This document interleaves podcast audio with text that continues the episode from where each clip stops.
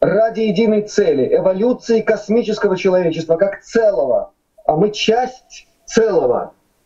Те, кто приходит сюда, те, кто уже помогает человечеству, те, кто призывает нас к человечности, воспринимают нас с точки зрения нашей генетики, а это самое главное в космосе — генетика. Они нас воспринимают как аристократия, в генах которой 22 космические расы. Ни у одной такой нет.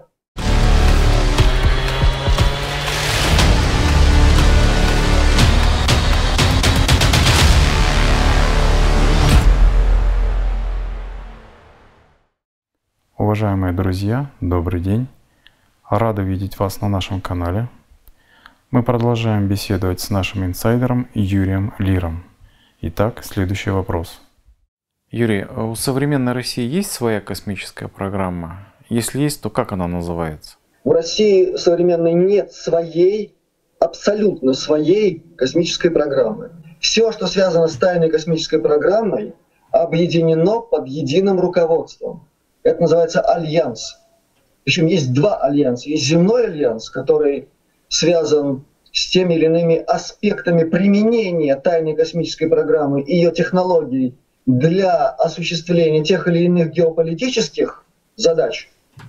Есть альянс космический, о котором я уже сказал, который занимается своим делом, пронизает этой простой задачей охраной определенных участков Солнечной системы от проникновения в нее нехороших всяких пришельцев и в случае необходимости дать, дать отпор или захват и допрос.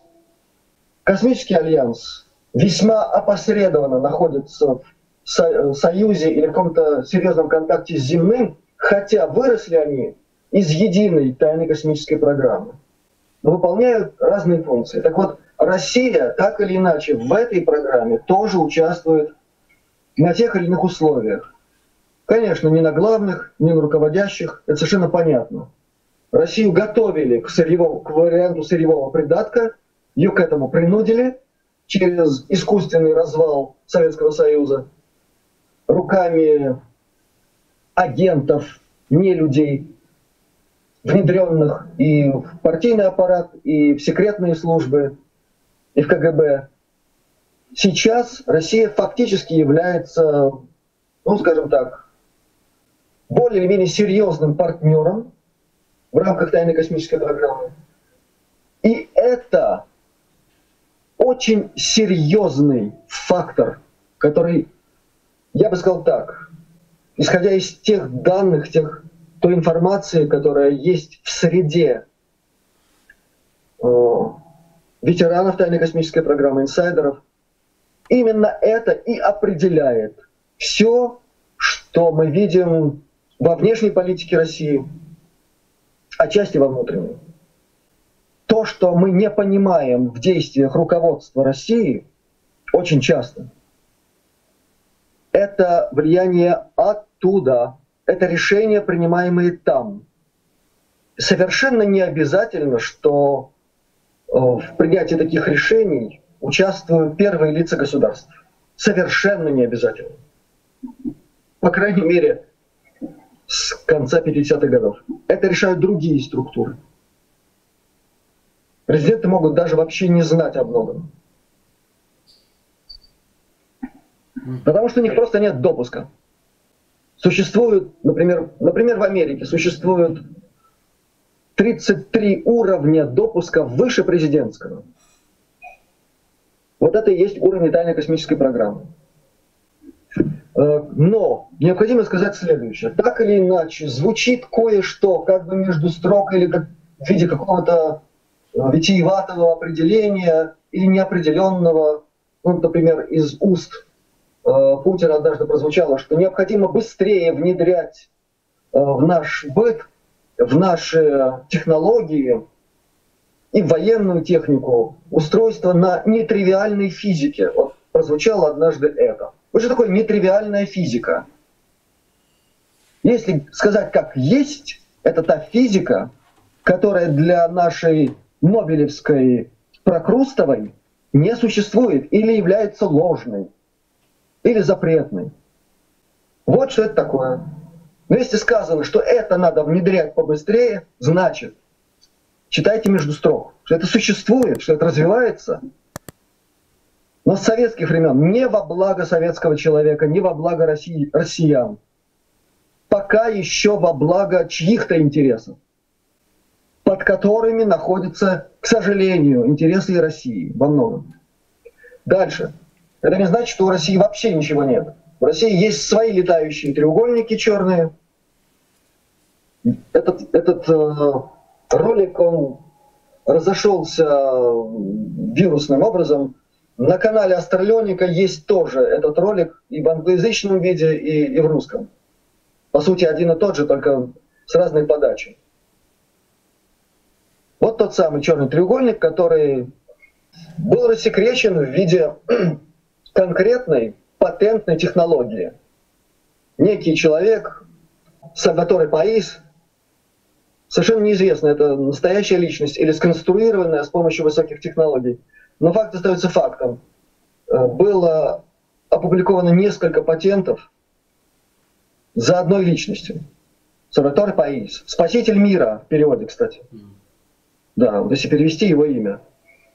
Один из патентов – это источник энергии, для работы которого на вход надо подать 1 киловатт, на выходе тераватты. То есть таким источником можно страны питать. Размером с баскетбольный мяч. Согласно Нобелевской науке, этого не, не может быть. Это исключено. А это патент, который сделан под крышей военно-морского флота, да еще с припиской, что это действующие технологии. Как вам нравится? Доступно в широком э, доступе в интернете, пожалуйста. Заходите на эти патенты, смотрите. Еще один патент. Устройство антигравитации.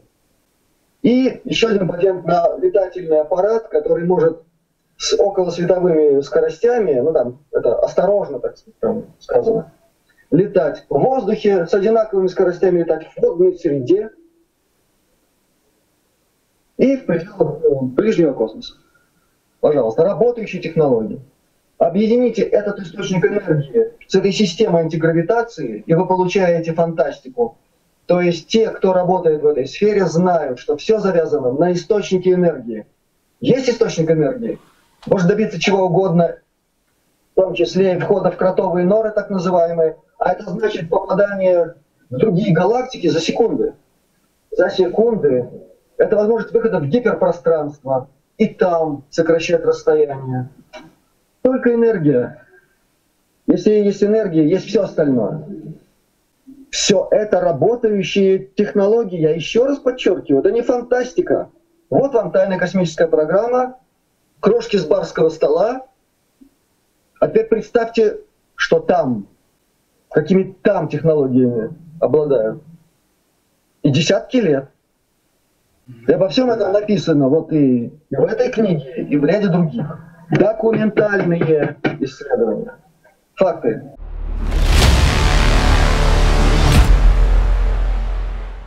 Юрий, как вы считаете, есть какая-то взаимосвязь между тайными космическими программами и химтрейлами?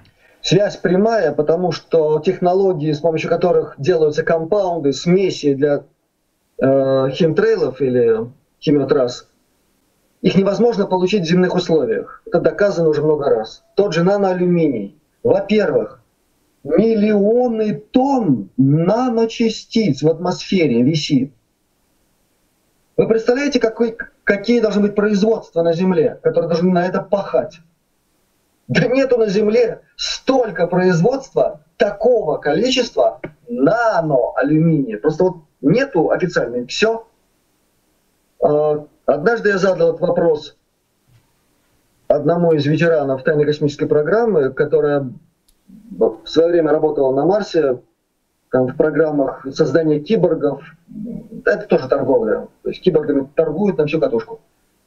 И она сказала следующее, что по ее информации, которую она имеет от своего друга в этой программе, первая часть вот этого наноалюминия и некоторых других компонентов производилась на Луне, на, произ... на тайных производствах, которые расположены на темной стороне Луны.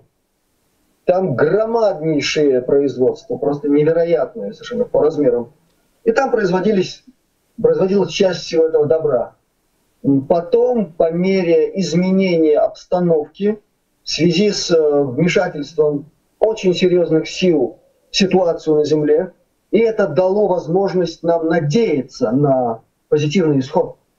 Эти силы э, вынудили тех, кто стоит за тайной космической программой и за производством компонентов химиотрасс, убраться оттуда.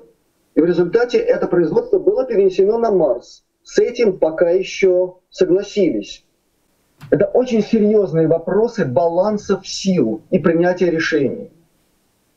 Это как сложнейшая операция в нейрохирургии. Одно движение, и вы можете убить. Вот так обстоят дела. Я не буду углубляться в подробности, но это не просто так. Прилетели, вдруг кого-то спасли, человечество, еще что-то сделали. За нас они не будут выполнять нашу работу. А наша задача проснуться, понять, что нас убивают, и восстать. Вот тогда помощь будет оказана. Помощь не может быть оказана существам, которые ведут себя как животные, которым все равно, лишь бы жевать травку, иметь партнера по сексу и вести полуживотный образ жизни. Эти цивилизации таким существам помогать не будут. Это не входит в их прерогативы. Человеками надо стать. Ну и кроме того, я уже много раз говорил о том, что тайная космическая программа, она просто видна невооруженным глазом, когда мы видим в небе нечто, летит, за ним остается химтрейл, а это оказывается не самолет при приближении фокусном, а это нечто вообще без крыльев, без хвоста, без двигателей, и похоже или на блюдце, или на треугольник. Есть и такие же конструкции цилиндрической формы. Вот на задней обложке книги Уильяма Томпкинса, вторая книга Selected by Extraterrestrials, вот есть фотография, я покажу, вот что-то видно. Эти фотографии, которая снята семейной парой во время отдыха где-то там в Калифорнии, они не видели этот объект. Фотоаппарат запечатлел и там на фотографии видно, что за этим цилиндрическим объектом распыляется какое-то газовое облако. То есть эти объекты фактически не видны, но дело свое делают. И по словам Томпкинса, а верить ему можно, этот человек, он действительно был наверху управленческом тайной космической программе, и поэтому знал очень много и о печальных аспектах. Так вот, по его словам, это объект, принадлежащий драконисам, которые распыляют э, специфические газы нервного действия, которые угнетают мыслительную деятельность людей. Люди превращаются в полуживотных. Думаю, что он не из пальца высосал информацию. Особенно если учесть, что после всего сказанного, в том числе про драконицев, его убрали достаточно быстро. Он ушел раньше своего времени. Это человек, который э, возглавлял колоссальную такую структуру, э, в названии которой есть его фамилия, которая занималась и занимается разными вопросами, входящими в компетенцию тайной космической программы и некоторых направлений подпрограмм, в частности, продление жизни на любой срок. Они разрабатывали там эту технологию и он утверждал, и у него есть такие основания, и мы знаем, что это так, что они разработали специальный вид препарата, который может обеспечить вечную молодость любое количество лет. Но это только одна из, одна из медицинских технологий, самая примитивная, которую они разрабатывали, исходя из знаний даже, даже на нашем уровне науки. Скажем так, то есть если не запрещать, не ложить, не класть на э, прокрустово ложе, не ломать руки и не убивать ученых, как это было десятки лет, а некоторых просто похищали, отправляли на Марс служить как рабов, то и наша обычная наука быстро развивается и может давать хорошие результаты.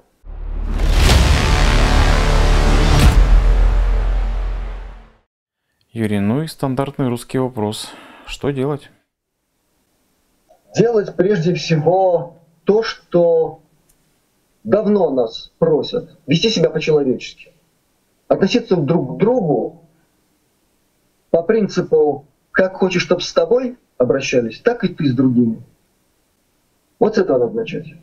Много у нас такого примера кругом? Не очень, да? Да. А просят-то немного, согласитесь? Ведь 2000 лет назад это было нам рекомендовано. Правильно? Вот когда мы начнем воплощать это, то, что называется в космосе, золотым правилом, по которому живут все развитые цивилизации, по-настоящему развитые, тогда будет очень серьезная подвижка. Но дело все в том, что все процессы друг с другом связаны. И уже одно наше намерение жить так сдвигает в интеллектуальных планах, в ментальных планах очень многое. Происходят очень важные события. Речь не о эффекте сотой обезьяны. Я, кстати, не очень люблю этот пример. Я читал многое на эту тему и в конце концов понял, что это просто кем-то придуманный вариант, но он хорошо работает. Действительно, происходят очень важные события в ментальных планах, а мысли управляют массами. Это известно было достаточно давно. Этим и пользовались недруги человечества изменяя сознание людей теми или иными способами, примитивизируя, оживотнивая людей. А нам надо стать человеками. А когда мы становимся человеками, нам уже доступны очень многие вершины и человеческого знания, и человеческого умения. Это первое.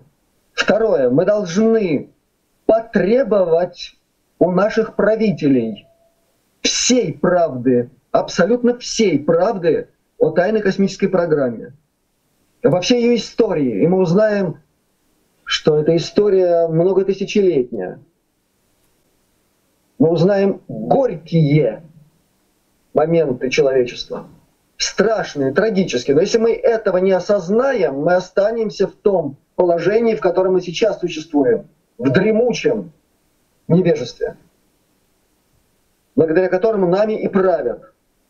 Так вот, мы должны потребовать от наших руководителей полной правды, потому что раскрытие тайной космической программы, всех ее аспектов, включая и технологические, а это значит медицина, это значит другая наука, другие возможности. В конце концов, торговля с другими галактиками на квадриллионы неважно чего, долларов или евро в месяц, на благо всего человечества, если кто-то заморочен на деньги. А это самое главное, возможность сразу рывком оказаться в другой цивилизации, у которой другие возможности и другие цели, по-настоящему космические, воссоединение с космическим братством – восхождение по пути высочайшей эволюции человеческого духа и человеческого знания. Может ли быть что-то более прекрасное?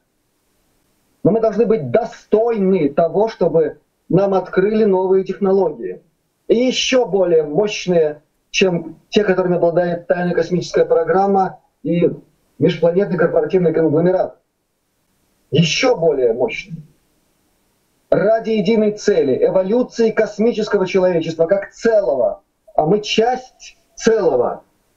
Те, кто приходит сюда, те, кто уже помогает человечеству, те, кто призывает нас к человечности, воспринимают нас с точки зрения нашей генетики, а это самое главное в космосе. Генетика. Они нас воспринимают как аристократия в генах которой 22 космические расы. Ни у одной такой нет. А у нас есть. Поэтому за нас такая драка. Поэтому в нас видят спасение. те цивилизации, которые опережают нас в технологиях на миллионы лет, но стали вырождаться, потому что у них страсти нет, у них нет тех эмоций, этой энергетической силы, которой заряжен человек. Нет этого у них, поэтому они размножаться не могут. Мы для них спасение. Наша генетика, наша мощь сердечная, интеллектуальная, духовная. Вот что они в нас видят. И за это надо драться. И для этого надо овладевать информацией. Надо контактировать с теми, кто готов такую информацию давать, в том числе под присягой. Тот, кто знает американскую конвенцию, знает, что это такое. Между прочим, там не соврешь. А если соврешь, так заплатишь, мало не покажется. И информация становится все более и более доступна. Всякая. Как я сказал, очень горькая, очень печальная, трагическая, страшная, ужасная. Но через это надо пройти, чтобы это больше нигде не случилось. Ни на одной другой планете. И чтобы наше знание помогало освобождаться другим мирам, также захваченным и нелюдями, и драконийцами, и прочей сволочью космической. Потому что для них наш пример – это будет как взрыв сверхновой в космосе.